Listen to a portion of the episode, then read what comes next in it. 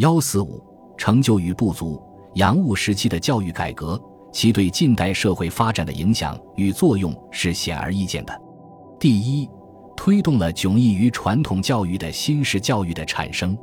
传统教育一向轻视专门技术人才的培养，尤其与社会经济生产进步紧密相关的自然学科，更被人们视为雕虫小技，往往只在朝廷附属的特殊教育机构中有所传授。且这种知识既处于被垄断的地位，又处于奴婢的地位。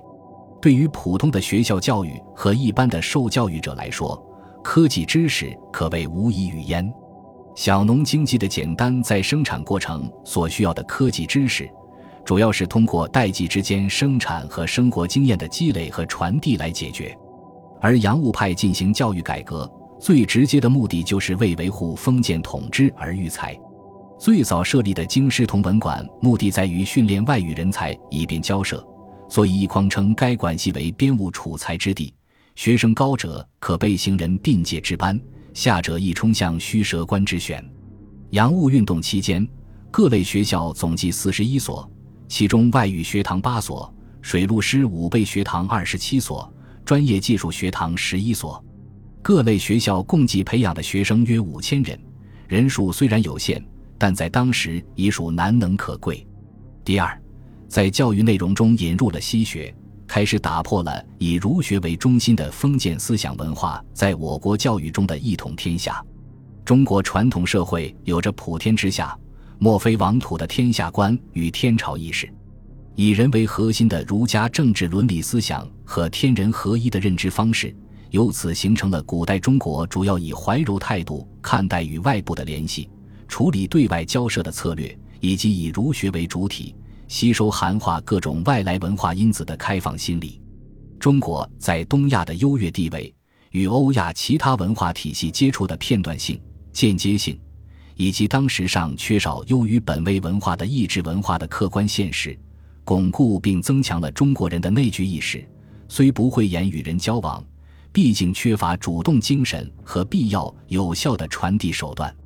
洋务运动时期的教育改革，使传统教育中第一次引进了西学，呈现出西学与中学并存的局面，并被后来的一些思想家概括为中学为体，西学为用。实际上是在尊崇封建政治理论和伦理道德的前提下，容许了外国语言文字、自然科学、工艺技术、军事理论和战略战术乃至世界知识、国际公法等实用科学和技术的引进和传播。西学的作用在日益扩大，地位逐步提高，而中学的作用在日益缩小，地位逐渐下滑，呈现出无可奈何的颓势。这对于变革旧的教育内容，改变我国知识分子的知识结构，培养适应社会进步所需要的新式人才，无疑起了积极作用。第三，冲击了陈腐的科举制度，为教育制度的变革提供了前提。洋务学堂及新式书院与传统科举教育不同，它打破了只读儒家圣贤书的局面，